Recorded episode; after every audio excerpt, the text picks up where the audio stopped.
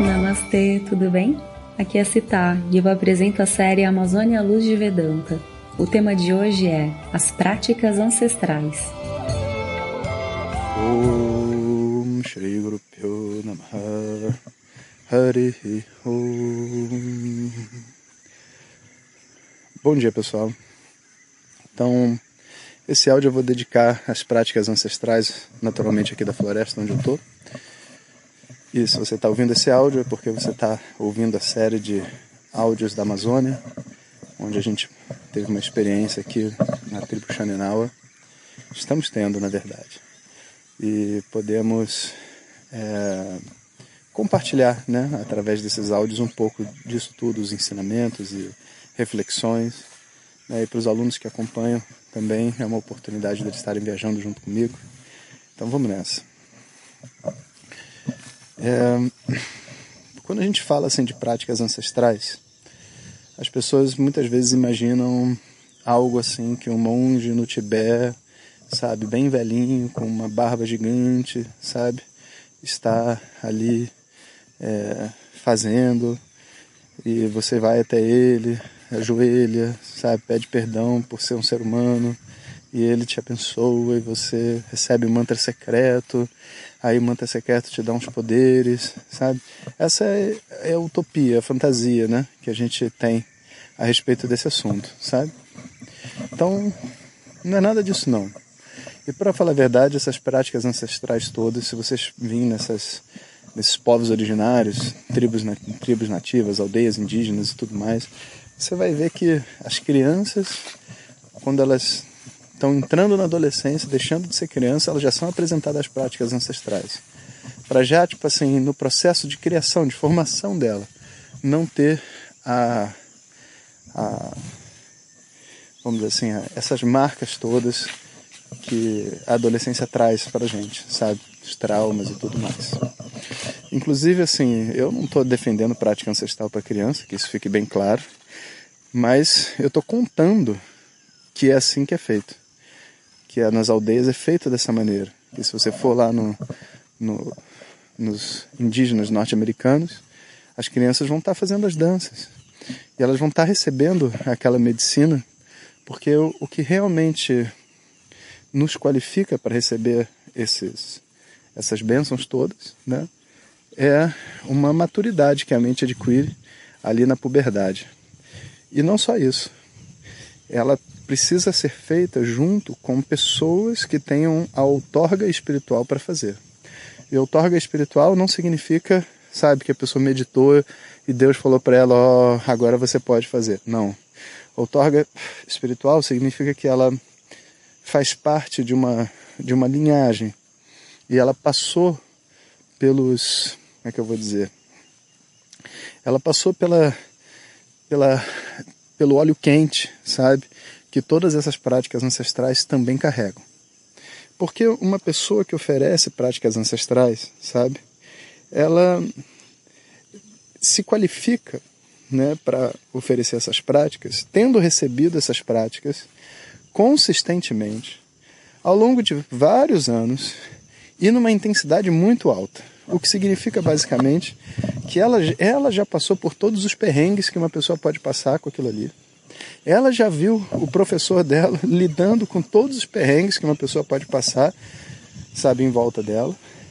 E ela já tem uma maturidade dentro daquela prática para saber que a prática ela não é absoluta, para entender que não é ela que é a, vamos dizer assim, a, o Deus que está ali oferecendo o milagre, a cura, a experiência maravilhosa para ninguém. Ela entende, entende que ele é só um, um canal, sabe? E essa configuração, né, uma pessoa boa que tenha essas tenha passado por essa experiência, esse é o pajé, o mestre, o dirigente, o nome que a gente quiser dar, né? E isso é a outorga espiritual.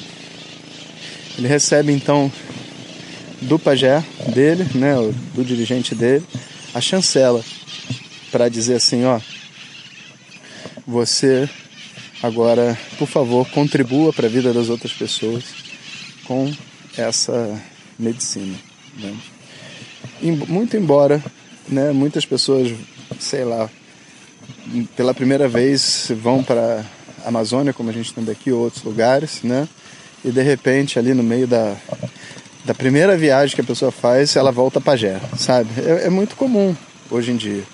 Mas a gente entende que isso não é algo saudável, sabe? Isso é uma, um desvio de um processo. Talvez por ganância, sabe? De, das pessoas querendo fazer adeptos ou ter mais recursos ou etc. Talvez por irresponsabilidade. Aí a gente não está aí para julgar, sabe? A gente deixa cada um com a sua. Mas nós precisamos ser responsáveis na hora de se aproximar dessas práticas, porque é brabeira, não é uma coisa simples. E se não for feito com cuidado, se não for feito assim com amor, se não for feito com gentileza com, com o nosso corpo e a nossa mente, pode dar problemas muito sérios. Então existe um, uma frase que eu já ouvi no Vedanta, já ouvi no Kung Fu e ouvi agora na Amazônia também, que a frase é a seguinte: as práticas ancestrais estão disponíveis para todos. É uma verdade. Mas nem todos estão disponíveis para as práticas ancestrais. O que significa dizer que existe um momento onde a sua mente pede por isso, que ela é capaz de lidar com isso, que vai ser bom para ela. Existem outros momentos onde essa sacudida que a prática traz, porque é uma sacudida, não vai ser boa para ela, sabe? Ela ainda tá, sei lá, se recuperando. É que nem fazer um exercício, né? Você tá passando um monte de barco aqui, gente. Se você fizer um exercício com o joelho doendo, com o ombro cansado, fadigado, o exercício vai quebrar você. Se você estiver relaxado e você fizer o exercício, o exercício vai curar você, vai fazer você ficar mais forte, sabe? Vai, ficar, vai ser bom. Então, as práticas ancestrais também têm isso. Então a gente precisa escutar o nosso momento, escolher com responsabilidade onde a gente vai e saber que tem um risco. Ponto, sabe? E mais, uma coisa muito importante. Nunca, nunca, nunca, nunca faça práticas ancestrais com uma pessoa que não está fazendo a prática ancestral. Tipo assim, ó, vou te dar aqui um copo de ayahuasca para beber e vou ficar olhando para você. Não é assim. Quando você entra dentro de uma prática de ayahuasca, por exemplo, a pessoa tem que beber com você. O pajé passa rapé em todo mundo, depois ele passa nele ele não pode ficar de fora da prática ancestral. Salvo algumas raras exceções, como por exemplo a prática ancestral do gelo, né? Porque ali no gelo a pessoa de fora ela tem que estar 100% disponível para tirar você do gelo, caso caso ela é, caso você passe mal, né? Então aí é, um, é uma exceção, mas fora isso, realmente é importante que você esteja é, com, as, com a pessoa ali dentro da força da medicina. Né? Então eu estou falando todos, tudo isso para a gente poder entender o que são as práticas, saber como fazer de uma forma responsável. Né? E essas práticas todas, elas são oferecidas dentro de, um, de uma doutrina, um sistema, um, uma forma de ser conduzida, sabe? Elas não são meio assim, ah, feitas de qualquer jeito. A pessoa que está fazendo, né, pelo menos deveria ter um propósito, por que, que ela está fazendo para você naquele momento e qual a intensidade que ela vai dar, por que, que ela está dando essa intensidade, o que, que você quer dessa medicina nesse momento, qual é a sua intenção e não assim como uma prática recreativa, sabe? Ó, oh, chegamos na Samaúma, vamos tomar um rapé para se divertir. Não, você não tem de jeito nenhum, sabe? Precisa ter um, uma uma intenção muito clara do dirigente e também de cada pessoa que está ali. Eu preciso saber por que, que eu estou fazendo aquilo. E se isso não está alinhado, aí você começa a abrir espaço para outros problemas. Aquela velha história, né? Alguém toca a campainha, você abre a porta para pro, pro, a visita entrar, mas também pode entrar um cachorro, pode entrar uma pessoa desconhecida, né?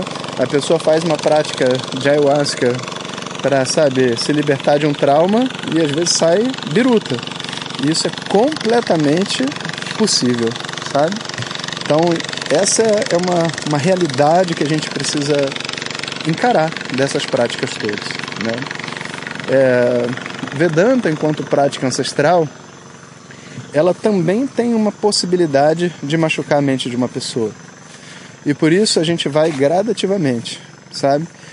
Ela começa assistindo aulas, assiste o YouTube, que é mais leve, depois ela começa a assistir uma turma regular, que é mais forte. Aí daqui a pouco ela começa a assistir aulas de um camp, como os alunos devem estar fazendo enquanto eu estou gravando esses áudios. E essas aulas de camp, elas são muito mais fortes. Aí daqui a pouco ela vai num camp, sabe? E nesse processo todo ela consegue ver, ela consegue sentir, ela consegue entender. E quando ela tem dúvida, ela pergunta ao professor. E tem gente que precisa de apoio psicológico, e não tem nenhuma vergonha nisso, sabe? Porque você está resolvendo problemas internos naturalmente. Questões psicológicas surgirão e um psicólogo precisa ser acionado, sabe? Então, isso vale para qualquer prática ancestral. Talvez você faça uma ayahuasca, entre em contato com um trauma que você viveu, que você não lembra, e você precisa de ajuda sabe? E o pajé não vai te ajudar. Então a gente precisa entender para que, que serve cada um desses elementos, sabe? Disponíveis para o nosso crescimento. Bom, tendo dito isso, né, a prática ancestral, então, agora, todas elas são soberanas. Você vai com um propósito, um propósito seu, que é mundano ou, de preferência, né, espiritual. E quando a gente diz espiritual, não é que você quer ver espírito. Espiritual significa que a pessoa está buscando um crescimento interno, como pessoa, ela quer se tornar uma pessoa melhor. Ela não está interessada, sei lá, em casamento, sabe? Tipo, vou participar desse spa de yoga aqui porque de repente eu arrumo um marido. Não, isso aí não é a intenção correta. Assim, não é errado.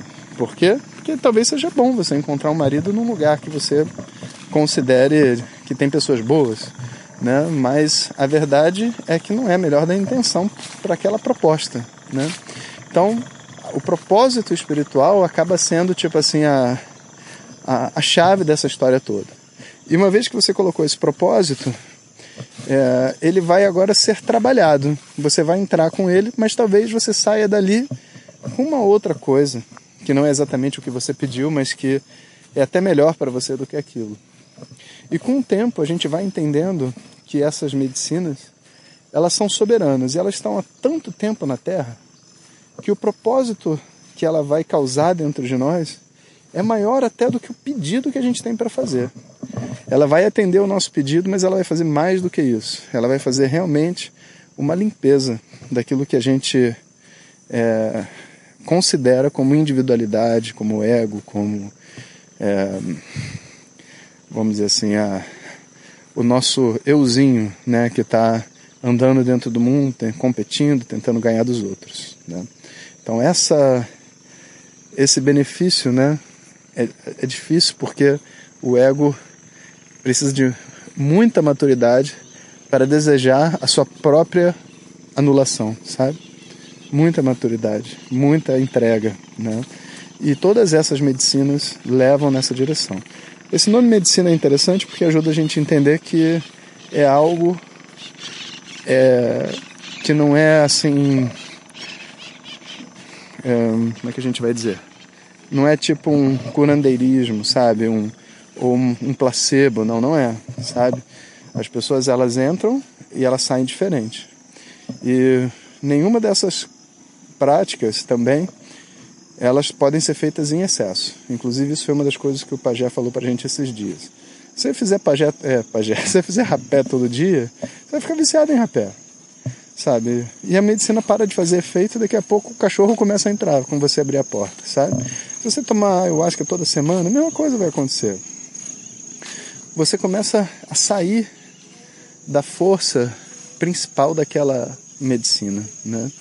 Então, existe um, um, como se fosse uma sadhana, né? um caminho para todas essas práticas, para que ela possa crescer dentro de nós e florescer dentro de nós. Né? Então, tendo dito tudo isso, né, e sabendo que elas são uma, um esporte radical, ou seja, é, esporte no sentido do perigo do esporte radical, né, tipo um pular de paraquedas, ou seja, tem perigo. Então a gente vai com todo cuidado e se a gente vê naquela naquele local, naquela pessoa, naquela, naquela prática ancestral, um caminho do nosso crescimento, a gente vai dando mais um passo, dando mais um passo, dando mais um passo e se permitindo as transformações que a prática ancestral tem para oferecer. Assim é no Vedanta, assim é aqui com os índios, assim é no Kung Fu, assim é com os indígenas lá norte-americanos que eu conheço também, sabe? Assim é no Candomblé, assim é em todas as linhas onde você vai ter um, um assim um trabalho, sabe, da sua individualidade, por caminhos diferentes, com estímulos diferentes, mas todas vão apertar você, sacudir você e tirar de você tudo aquilo que não pertence a você. E no final das contas, o que sobra é um você que é parte de um todo, de um, de um, de um sistema todo, de uma, de uma família toda, que é essa família chamada de Mãe Terra, de floresta, sabe, de mestres, de ancestrais, sabe, tudo isso se torna uma coisa só dentro da gente. E, a, e vamos dizer assim, vai sumindo, vai atenuando o nosso arrancara, sabe, a nossa individualidade, o nosso ego, sabe, ele vai dando espaço para essa outra força que vai surgindo. Então, é, imagino que na tradição védica, né, eu digo assim, imagino porque é, a tradição védica é muito imensa, né, e a gente não tem acesso a tudo. A gente tem ao Vedanta, um bom acesso. Agora, é, a todas essas práticas auxiliares de desentupimento, né, que em geral a gente dá esse nome de yoga, a gente tem pouco acesso. A gente tem acesso só às asanas, sabe? Só. E algumas pequenas outras coisas. Então, eu, mas eu consigo ver, ver também que essas práticas todas é, da tradição védica, elas também conduzem ao mesmo lugar, apesar da gente não ter o mesmo acesso que a gente tem com é, os povos indígenas do, do nosso país, sabe? Se a gente vem aqui numa aldeia, eles estão falando português, boa parte deles, eles se identificam conosco, eles têm os mesmos problemas, eles jogam futebol, eles eles falam a mesma língua, sabe? Eles nos compreendem de uma forma que é, que é possível uma identificação. Que nem se você quiser aprender Kung Fu mesmo na China, como um brasileiro você não vai aprender. Por quê? Porque existe até um, um protecionismo da cultura, sabe? Que impede uma pessoa de fora de receber aquilo. Então, o diferencial dessa, do que a gente tem aqui, sabe? É que as pessoas estão de portas abertas para dar o melhor delas para o nosso crescimento, sabe? E isso realmente não tem igual, sabe? Então, eu deixo aqui uma série de reflexões para vocês sobre práticas ancestrais. Eu sei que muitos de vocês é, praticam, já estão em algum dos caminhos, são às vezes xamã, dirigentes, né? E peço até perdão se alguma coisa que eu falei ofendeu alguém, é contra o que penso, que Cada um tem o direito de pensar, né? Da forma que, que convier. Essa também é a minha forma de ver e de entender tudo isso. Espero que tenha contribuído ao caminho de todos vocês. Então, um bom dia a todos. Até amanhã. Valeu. Obrigada por escutar.